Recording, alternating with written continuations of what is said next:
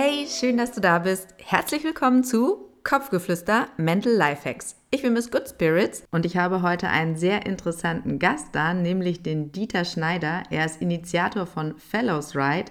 Das ist eine Motorraddemonstration zugunsten der Depressionshilfe und findet in vielen Städten statt und ganz bald auch in Berlin, unserer Hauptstadt, nämlich am 3.6. Dazu später noch mehr. Auf jeden Fall wird er uns viel von seiner ehrenamtlichen Arbeit erzählen und den Erfahrungen, die er aufgrund eines Schicksalsschlags gemacht hat. Er hat dazu auch einen Film und ein Buch rausgebracht. Das werde ich alles in den Show Notes verlinken. Und er hat jede Menge Tipps für euch mit dabei zu Hilfsangeboten, zu Aufklärungsarbeit, ähm, Enttabuisierung. Also es ist sehr, sehr spannend, was er uns alles zu berichten hat. Los geht's. Nur noch ein kleiner Hinweis vorweg. Der Dieter sitzt in Portugal, deswegen mussten wir das Gespräch so aufzeichnen und vielleicht hat ein bisschen die Tonqualität mal gelitten, aber wir haben uns bemüht, das möglichst sauber hinzubekommen. Hallo Dieter, ähm, ich freue mich voll, dass du dir die Zeit dafür nimmst. Und ähm, sag doch nochmal in deinen Worten, wieso dir das Thema Depression am Herzen liegt.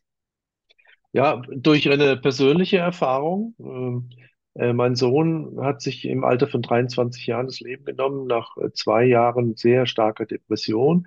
Ich selber als Elternteil mhm. war damals völlig unvorbereitet, konnte mit äh, psychischen Erkrankungen und Depressionen nichts anfangen, ähm, war also brutal unbeholfen.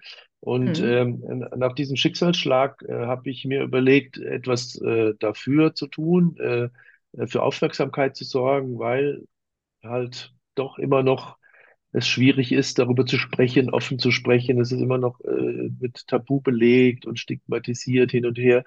Gerade sagen in meiner Generation, bei den Jüngeren ist es vielleicht anders, aber äh, und äh, insofern habe ich dieses Projekt äh, gestartet und wir machen und wir schaffen Aufmerksamkeit für Depressionshilfe. Ja, das finde ich super. Genau, du hast schon gerade ein bisschen meine zweite Frage eigentlich beantwortet. Ich wollte wissen, inwiefern du vor der Erkrankung deines Sohnes Berührung mit dem Thema hattest. So habe ich jetzt rausgehört, eigentlich gar nicht. Das war dann für dich auch komplettes Neuland. Zero. Null.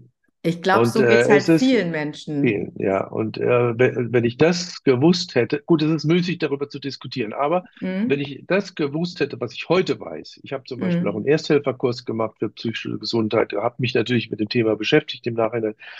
Ich glaube, äh, die Sache wäre anders ausgegangen. Ich glaube auch, den meisten Menschen ist nicht bewusst, dass das eine potenziell tödliche Krankheit ist und die man sehr ernst nehmen muss, weil das ist nämlich genau dieses Tabu, was du, glaube ich, meinst und diese Stigmatisierung. Dadurch, dass man immer sagt, ja, das ist ja nicht so richtig krank. Doch, ist es halt schon. Es ist eigentlich noch schlimmer. Ohne mentale Gesundheit gibt es auch keine körperliche Gesundheit. Es hängt ja miteinander zusammen. Ne? Absolut. Das ähm, ist, wie du schon gesagt hast, es ist eine lebensgefährliche Krankheit. Äh, ja. Und die Mediziner, äh, die Psychologen und Psychiater sagen, wenn eine Depression rechtzeitig erkannt wird, ist die gut behandelbar und heilbar. Und das würde mich auch interessieren, wie das im Fall deines Sohnes war. Wie war der Zugang zu Hilfsangeboten, Therapie etc.? War das eher schwierig? War das zeitintensiv? Kannst du da was zu sagen? Ja. Also zunächst einmal war er 23, das heißt, er musste sich selber darum kümmern. Also ich konnte wenig machen. Ähm, er mhm. kam dann äh, allerdings in, äh, einem fortgeschrittenen Stadium von sich aus und wollte in die Klinik, wollte also wirklich jetzt äh, zum Psychiater. Äh, ich habe dann angerufen in der Klinik, weil ich jemand kannte dort und dann hieß es, naja, in sechs Wochen können wir einen Termin machen. Und dann habe ich gesagt, na, das ist dann zu spät. Und durch persönliche Beziehungen hat er dann relativ schnell innerhalb von einer Woche einen Termin bekommen und äh, war dann in der Tagesklinik. Mhm. Äh, aber äh, jetzt so im Nachhinein, es war nicht rechtzeitig, es war zu spät. Ja, das ist echt traurig. Hast du einen Tipp vielleicht aus diesen Erfahrungen, die du danach gesammelt hast und diese Aufklärungsarbeit, die du hast, wie man, wenn man das bei Partnern, Kindern etc. mitbekommt, wie man da schneller an Hilfe kommen kann? Also zunächst einmal überhaupt an Hilfe. Äh, kommen. Also ja. Äh, das ist ja dann, da steht wieder dieses Tabu im Weg, dann äh, will man nicht, dann zum Psychiater überhaupt nicht und und da ist eigentlich so immer die Empfehlung, ähm, den leichten Zugang, also ähm, dass man sagt, geh zum Hausarzt. Das ist so der erste mhm. Punkt. Ähm, ich werde ja oft von Eltern auch angesprochen, aber unser Kind will nicht zum Psychiater. Dann gebe ich immer die Empfehlung, dann schickt ihn oder sie zum Hausarzt und sagt, er soll mal einen Bodycheck machen. Also es kann ja auch physische Gründe haben, aber da ist natürlich die Barriere, die Hemmschwelle geringer, zum Hausarzt zu gehen. Den kennt man, da geht er hin, da redet.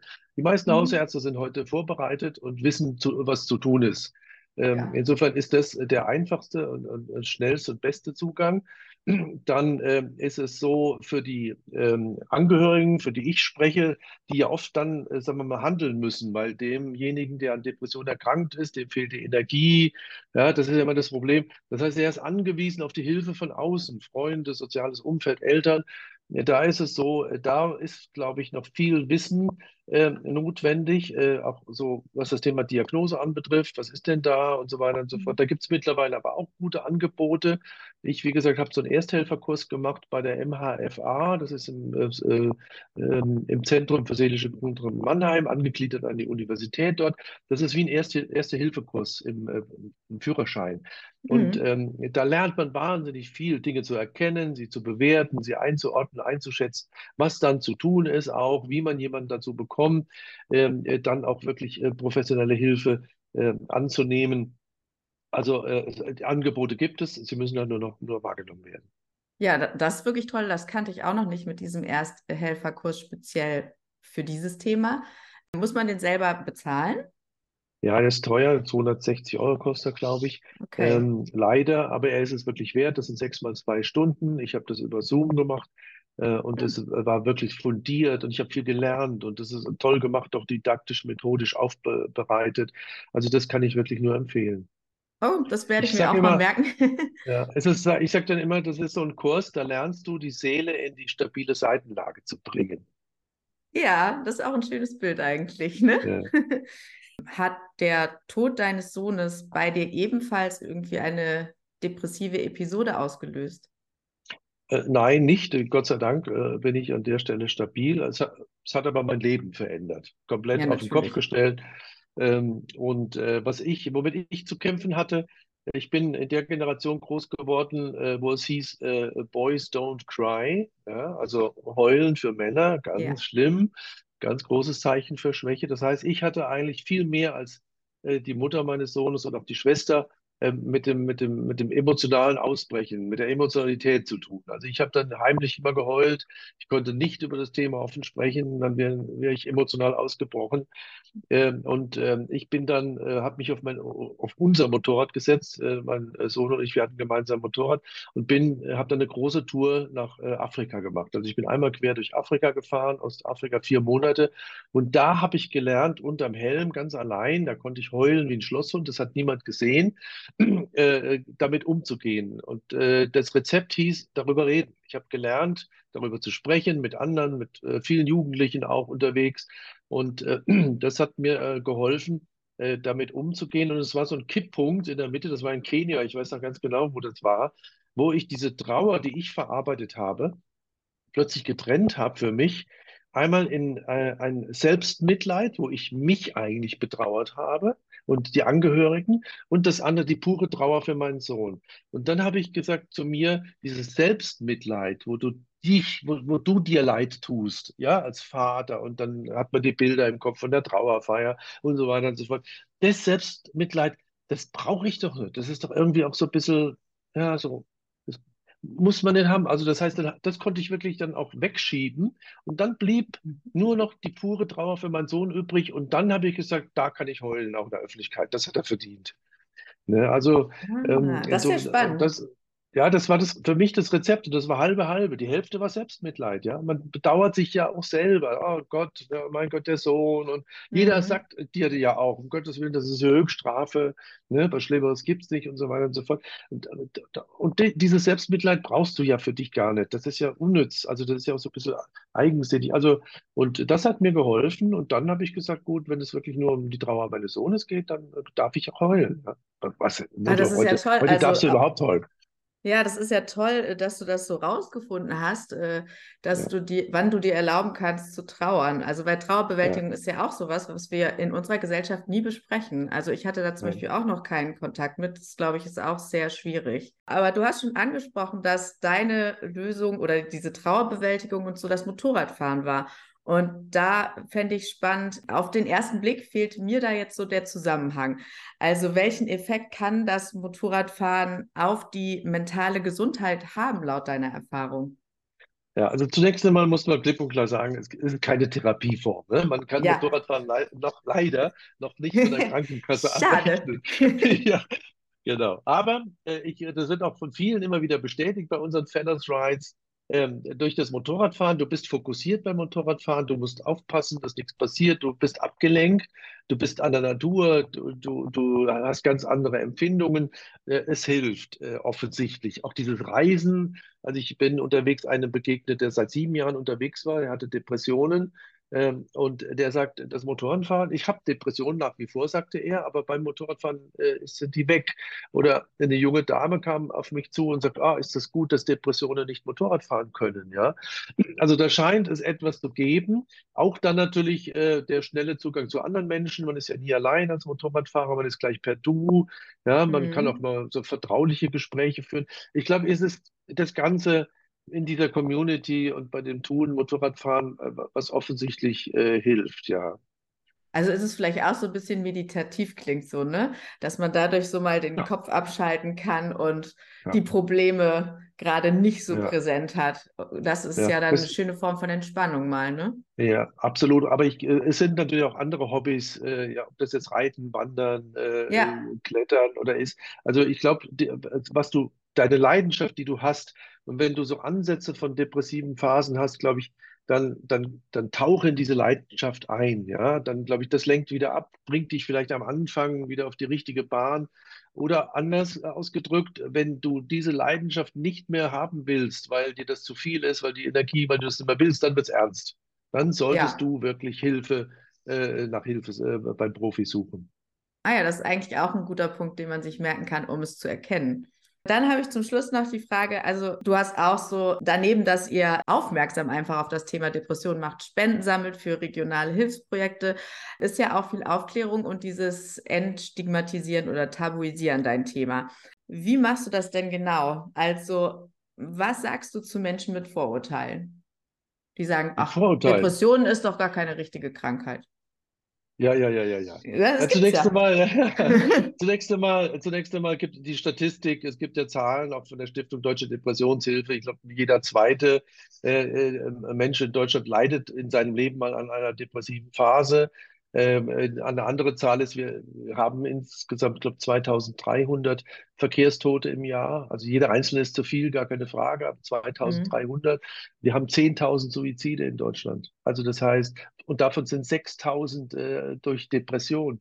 Das sind Mhm. statistische Zahlen. Dann wird es auch noch eine Dunkelziffer geben. Aber das Mhm. heißt, mehr als das, doppelt so viele wie Verkehrstote. Ne, die Burnout-Zahlen in den Betrieben, in den Unternehmen steigen. Ein Riesenthema, ne, auch unter Mhm. Jugendlichen. Jetzt die Pandemie hat noch dazu geführt, äh, dass, äh, also statistische Zahlen äh, stehen auf Alarmstufe Rot. So, und Okay. äh, das ist das Argument schlechthin. Und äh, das andere ist halt wirklich, äh, ähm, wenn jemand äh, sagt, das ist doch gar keine richtige Krankheit, äh, der kommt aus dem letzten Jahrhundert. Und ich meine, so, so wie du ja auch, wenn du anfängst, über das Thema zu sprechen in der Gemeinschaft, da ist fast jeder, der irgendwo was beizutragen hat, aus seinem Bekanntenkreis. Ich kenne jemanden, mein Freund oder er ist selber betroffen. Das heißt, das Thema ist so verbreitet, offensichtlich unter so einer Oberfläche, äh, Mhm. dass äh, es gibt kaum noch jemand, der äh, heute sagt, das ist gar keine richtige Krankheit. Also sollte sich auch schämen, finde ich. Ja, aber gibt es deiner Ansicht nach nicht eine bestimmte Gruppe in unserer Gesellschaft, also ich meine jetzt auch Deutschland und unsere Gesellschaft, äh, mit besonders vielen Vorurteilen gegenüber mentaler Gesundheit oder Depression, so vielleicht die ältere Generation? Ja, mit Sicherheit, also das, äh, gut, da gibt's, kenne ich jetzt die Statistiken, aber ich könnte mir gut vorstellen, also meine Generation, ne, wir sind anders groß geworden, bei uns gab's das nicht und so. Aber man sieht auch, ich habe letztens gehört von einem Mediziner, der sagte, die, das ist immer noch so in den Kliniken, äh, da ist Mhm. der, der Neurologe, der Chirurg, der Kardiologe, das sind die Götter in Weiß. Der Psychiater sitzt immer noch am Kindertisch, der wird immer noch nicht ernst genommen, ja, sagte jemand aus Okay. der Klinik, ja. Ja, das ist Und äh, spannend. Ich, ich weiß auch nicht, wie es bei den Krankenkassen aussieht, äh, wo es um die Verteilung der Gelder und Budgets aussieht. Ich meine, es geht sehr viel in Krebsforschung. Ich will das jetzt nicht verurteilen, das ist ja alles richtig, ja. Mhm. Aber wenn man dann die Zahlen sieht und hört, dass jeder äh, vierte Betriebsunfähigkeit in Unternehmen aufgrund von psychischer Gesundheit äh, erfolgt, dann ist das ja auch ein volkswirtschaftlicher Faktor. Ich finde, es müsste viel mehr Geld ausgegeben werden, äh, dafür Therapieplätze sind schwer zu kriegen, ja, und so weiter und so fort. Äh, da, ich glaube, da ist viel zu tun. Also wir brauchen eine Lobby. Ich sage immer, die Depression hat immer noch keine Lobby in Deutschland. Ja, und das finde äh, ich auch. da, deswegen sagen wir, wir müssen halt vielleicht doch so ein bisschen politischen Druck ausüben, Mhm. auch mal zu unseren Mandatsträger gehen und sagen, hey, setz dich mal dafür ein, dass für die Depressionen und für die mentale Gesundheit was gemacht wird im Gesundheitsministerium. Wir wollen ja in Berlin bei dem Fellows Ride auch, wir haben den äh, Bundesgesundheitsminister angefragt, als Schirmherr zu sein. Äh, Ja. was ich gelernt habe und gehört habe, ist ja, dass er, oder es steht wohl im Koalitionsvertrag der Regierung, dass der Gesundheitsminister mehr für, für mentale Gesundheit machen will. Kam Und hat er natürlich schon jetzt, geantwortet? na, nein, nein, leider nicht. Äh, Okay. Aber es kam durch die Pandemie und so weiter und so fort. Der war jetzt mit anderen Sachen beschäftigt, glaube ich. Aber äh, da ist, da steht ein Versprechen im Raum, äh, Mhm. politisch von der Regierung. Und da sollten wir die mal dran erinnern, ja? Äh, Ja. Als Volk und sagen, hallo, ihr wolltet ja mehr tun. Ja, genau. Also ich finde auch, man muss es äh, mit in die Schulen nehmen. Also man muss diese Aufklärung mit äh, als festen Bestandteil in den Schulunterricht einbauen. Also da habe ich nichts darüber gelernt. Und das, das finde ich krass. Und das ist, glaube ich, immer noch so, als bei mir jetzt auch schon ein bisschen her, dass ich in der Schule war, aber trotzdem. Was denkst du, womit man den größten Erfolg da erzielen könnte, was so diese Aufklärung angeht? Wir haben ein über, regional übergeordnetes äh, Spendenprojekt. Das ist ein Mhm. äh, Comicbuch für Jugendliche. Ah ja. Ähm, das heißt Auf und Ab und äh, der Begriff des Formates Graphic Novels, also der Fachmann weiß, was das ist. Das ist Ja. ein Comicbuch, da hat ein Psychologe, ein Psychiater, da hat ein Pädagoge und ein Grafiker zusammengesessen und die haben einen Comic gemacht. So mit, mit dem Duktus, Sprache, Bilder erreichst du den Jugendlichen. Das ist so eine Jugendsprache auch äh, verwendet. Okay. Und hinten, und es geht auch immer mal so ein bisschen um die Stimmung, um, um äh, depressive Phasen und so weiter und so fort. Und es gibt dann auch äh, ein Glossar hinten dran, wo dann Hilfeleistung, konkrete Hilfeleistung angeboten wird dem Leser. Und das Ding äh, äh, haben wir letztes Jahr mit, oder dieses Jahr werden wir so mit 10.000 Euro äh, äh, unterstützen. Ähm, weil äh, die Motorradfahrer äh, spenden halt fleißig. Und Mhm. äh, das soll dann jetzt auch bald gedruckt werden und genau das soll an die Schulen gehen, das soll den Lehrern in, an, äh, zur Hand gegeben werden und dann soll äh, das auch im Schulunterricht besprochen werden. Ich glaube, das ist ein großer Hebel, Ja, gerade glaube ich auch. Dann werde ich auf jeden Fall das auch noch in die Shownotes packen und dann bedanke ich mich, dass du ähm, mir so viel Einblick gegeben hast in die spannende ehrenamtliche Arbeit, die du da leistest. Und du kannst jetzt noch mal ein bisschen Werbung machen für den 3.6., wenn du möchtest. Genau, dritter, sechster Highlight dieser Saison. Also wir haben insgesamt 14 Fellows Rides in Deutschland, Österreich, äh, Lissabon und auch einen in Rumänien. Und am 3.6. sind wir in der Hauptstadt, in Berlin. Yay! Ähm, also Yes, äh, ja, ist auch meine Lieblingsstadt, so ein bisschen zweite Heimat auch. Ich mag Berlin unglaublich und ich freue mich auch schon. Wir werden am Olympiastadion losfahren, morgens um 11, machen eine große Runde, dann, ich glaube, insgesamt 170 Kilometer. Wir werden draußen an einem Schiffshebewerk in der Mit Mittagspause machen und dann äh, werden wir nach Lichtenberg fahren. Da gibt es so eine Motorrad-Location, eine tolle, das Kraftwerk und dann werden wir abends die äh, Schlussveranstaltung haben. Wir hoffen, dass Politiker aus dem Gesundheitsministerium auf der Bühne steht und äh, Frage, Antworten, äh, genau. Äh, Drück die gibt. Daumen. Und ja, genau. Und ich hoffe, dass wir ein schönes Wetter haben. Wir werden auch durch die Stadt fahren. Es ist auch viele, viele, die einfach mal ne- mit dem Motorrad nach Berlin wollen. Auch natürlich toll. Die Polizeistaffel fährt vorne weg. Das heißt, es ist wie eine ganz große Demonstration mit Motorrädern. Wir hoffen, dass viele hundert Motorradfahrer und Motorradfahrerinnen da, äh, dazukommen. Dritter, sechster, nicht vergessen, rot markieren im Kalender, weil da Ich werde es nochmal können wir verlinken. Ja, da können wir echt was bewegen, glaube ich. Wir Ja. können da wirklich demonstrieren. Wir sagen ja immer, mit offenem Visier für Depressionshilfe, das ist ja unser Wahlspruch. Und ähm, äh, da sind wir nah an der Politik. Ich glaube, wir werden auch am Reichstag vorbeifahren. Also da sollte man wirklich äh, dabei sein, wenn man, Okay. Ja, wenn man super. etwas Dann Gutes wünsche tun ich, will. dann wünsche ich euch ganz, ganz viel Erfolg und ja, vielleicht sehen wir uns auch nochmal wieder und machen was anderes Schönes zusammen. Würde mich auf jeden Fall freuen. Dankeschön. Vielen Mach's Dank. gut. Sehr, vielen Dank. Alles Gute. Ja, schön. Danke. Tschüss.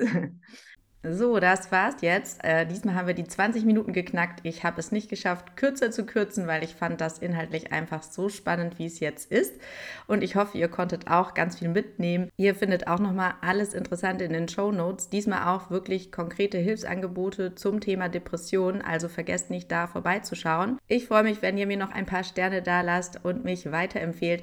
Ansonsten bis nächste Woche Freitag oder am 3.6., also das ist ein Samstag in Berlin. Tschüss!